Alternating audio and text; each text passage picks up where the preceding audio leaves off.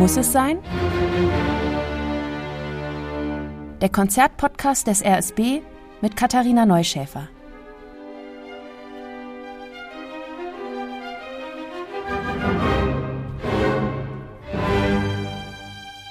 Das Jahr 2022 geht zu Ende und das Rundfunksinfonieorchester Berlin bringt es musikalisch zur Tür unter der Leitung von Wladimir Jorowski. Und zwar mit einer Uraufführung von Ralf Heuer und der Jahresabschlussmusik schlechthin mit Beethovens Sinfonie Nummer 9. Hallo zu unserem Podcast Muss es sein? Übrigens steht diesmal nicht nur Wladimir Jorowski am Pult des RSB, sondern auch die ukrainische Dirigentin Natalia Ponomarczuk. Sie leitet die letzten beiden Sätze und damit auch das Chorfinale mit internationalem Sängerteam aus Schweden, Polen, Großbritannien und Deutschland. Dieses Konzertprogramm ist in so vieler Hinsicht durchdacht, dass man es aus ganz vielen verschiedenen Perspektiven betrachten kann. Einmal die neunte als Abschluss des Jahres 2022 und der Prolog für Mezzosopran und Orchester von Ralf Heuer, der ist dann quasi der Neubeginn. Der Prolog bezieht sich nämlich auf Beethovens Neunte. Er ist als Ergänzung zu verstehen, als Satz Nummer Null vor dem ersten Satz. Der Text von Kerstin Hensel, der dem Werk zugrunde liegt, greift einzelne Passagen aus Schillers Ode an die Freude auf und setzt sich zeitgemäß damit auseinander. Und da ist dann auch mal von Schwestern statt nur von Brüdern die Rede und auch von dem, was die Brüder weltweit so tun. Schiller in die Gegenwart geholt, das tut einfach gut und gerade auch in unserer Zeit. Den Prolog dirigiert Wladimir Jurowski, die beiden letzten Sätze der neunten dann eine Frau, Natalia Ponomarczuk. Und dazu gibt's wirklich nur eines zu sagen, und zwar endlich. Und so wird dann zusammen mit Ralf Heuers Prolog aus der ewigen Brüderherrlichkeit Ende 2022 eine Geschwisterlichkeit. Der Prolog von Ralf Heuer ist eine Uraufführung. Entstanden für dieses Konzert mit dem RSB, entstanden aus und für und gegen den Beethoven danach. Denn Silvester und die Neunte, das gehört ja leider oftmals zusammen wie Champagner und Häppchen. Und genau das will Heuer ändern. Sein Werk soll Beethovens Vermächtnissinfonie befreien vom Schlag des Kommerz, vom man nimmt das am Silvesterabend als nette Unterhaltung so mit, bisschen Erhabenheit fühlen und dann schnell zum Buffet, bevor das Feuerwerk losgeht. Heuers Musik fegt das im Vorfeld alles weg. Sie ist radikal, sie ist avantgardistisch und sie ist ehrlich, empfunden und entstanden aus der Verbundenheit mit Beethoven und vor allem mit Beethovens Hoffnungsbotschaft aber keine Erlösung ohne Inferno. Achtet mal darauf, wenn die Sängerin an dieser Strophe hier ankommt. Die weltreisende Tödin empfängt Heerscharen, Söldner, Geschwader und jeden, der Speere spitzt. Noch im Schoß dem Knöchernen kämpft Same gegen Same. An dieser Stelle bricht das Inferno los und doch über allem schwebt die Hoffnung. Und genau das ist dann auch die organische Verbindung zu Beethoven.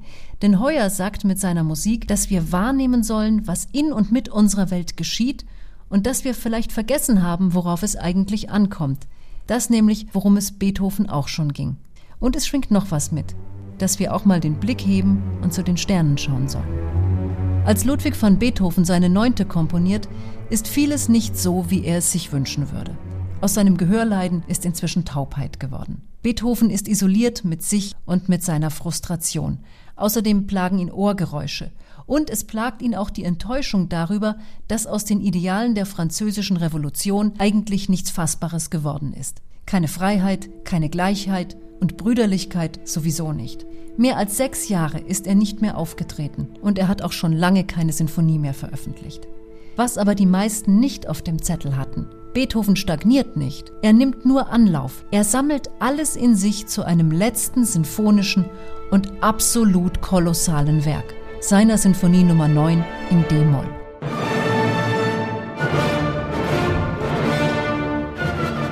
Das ist die Einleitung. Und was dabei auffällt, das ist alles stark rhythmisch. Es ist mehr eine Stimmung als eine Melodie. Dieser erste Satz hat viele Komponisten richtig umgetrieben. Bruckner hat sich das in die Seele tätowiert, Gustav Mahler auch und Wagner erst recht, weil Beethoven wird hier zu einer Art Magier. Das sind Elementarkräfte, die hier wirken. Und das ist auch eine meiner Stellen. Als ob Beethoven alles um sich herum, zumindest aber das Orchester, in einen gewaltigen Wirbel mit hineinreißt. So endet der erste Satz. Und jetzt kommt nicht wie im klassischen Sinne üblich der lyrische zweite Satz, sondern Beethoven tobt einfach weiter und zwar mit einem Scherzo, also mit einem etwas derben, etwas volkstümlichen Teil.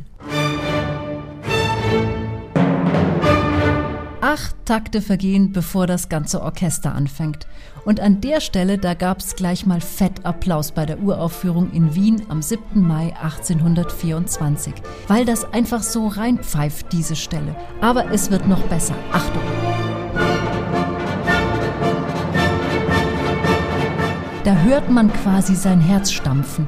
Das gefällt mir so sehr, weil da so viel Emotion drin ist, so viel Ich bin ich, egal was andere denken. Und dann auch immer wieder die Pauke, die so Ausrufezeichen in den Satz reinhämmert. Was übrigens auch auffällt, achtet mal auf die Pausen.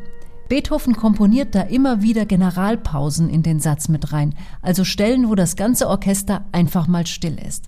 Das ist insofern toll, als es eben Spannung macht. Und dann nimmt das Ganze immer mehr Fahrt auf und wird fast zu einem Fugenthema. Also derselbe musikalische Gedanke wandert durch verschiedene Instrumentengruppen. Und dann kommt der dritte Satz.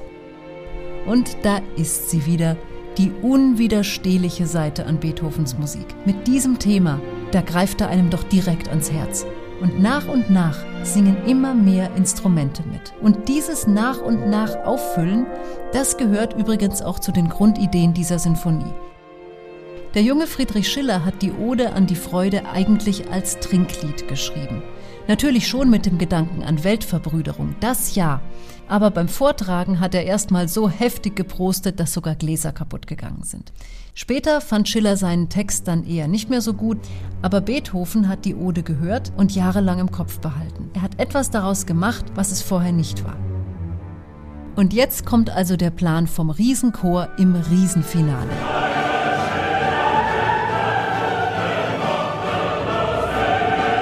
Hier beim RSB singt der Rundfunkchor Berlin. Aber wie schraubt man jetzt eine Ode in dieses Instrumentalwerk rein?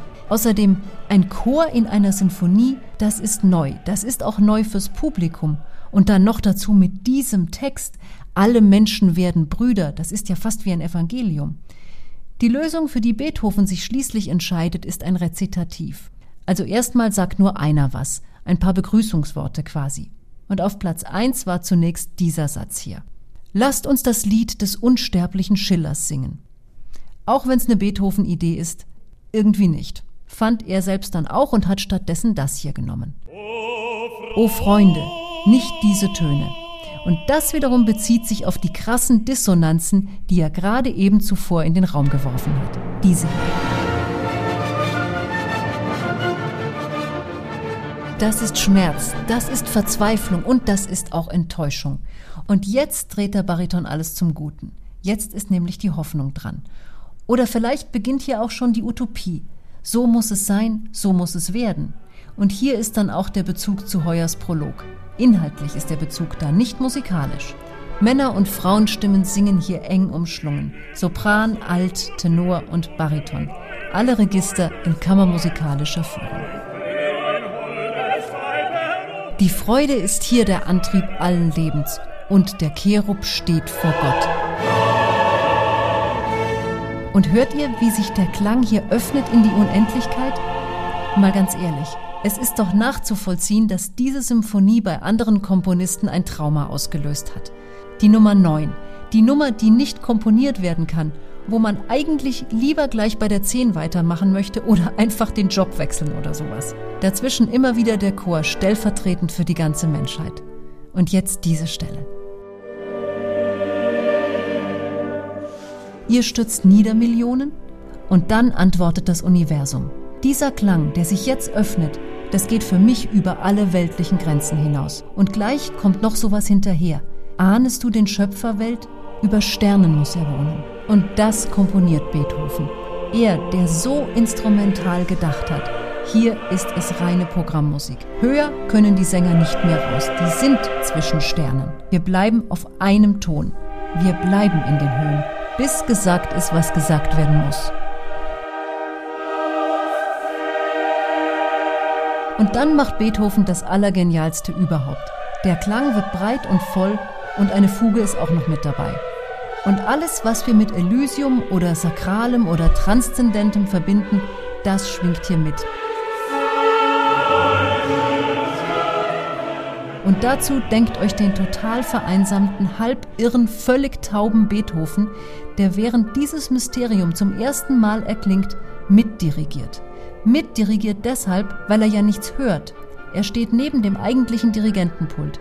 Michael Umlauf leitet die Aufführung, aber Beethoven lässt es sich nicht nehmen, auch zu dirigieren. Er grunzt und wedelt und nur an der Mundstellung der Sänger kann er ablesen, wo die gerade sind im Notentext. Den stellt euch also vor. Und dass alles das in seinem Inneren tobt, während die äußere Welt für ihn schweigt. Die Rezeption der Neunten ist unterschiedlich. Das Publikum feiert sie.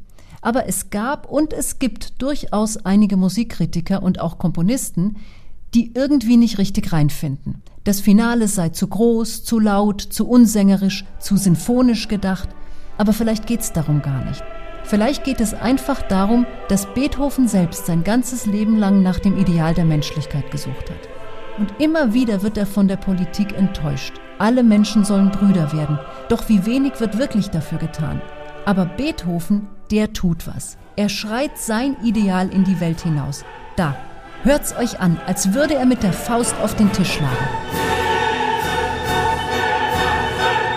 Und am Schluss hören ihm dann doch alle zu. Und zwar bis heute, überall auf der Welt. Und schon bei der Uraufführung am 7. Mai 1824 in Wien. Die neunte ist fertig und Beethoven hört nicht, wie das Publikum tobt. Er muss umgedreht werden und dann verbeugt er sich ganz ungeschmeidig, weil er eigentlich schon längst gar nicht mehr zu denen da gehört. Das alles macht die Magie der neunten Sinfonie aus. Nehmt diesen Zauber und diese Kraft mit in ein neues Jahr 2023.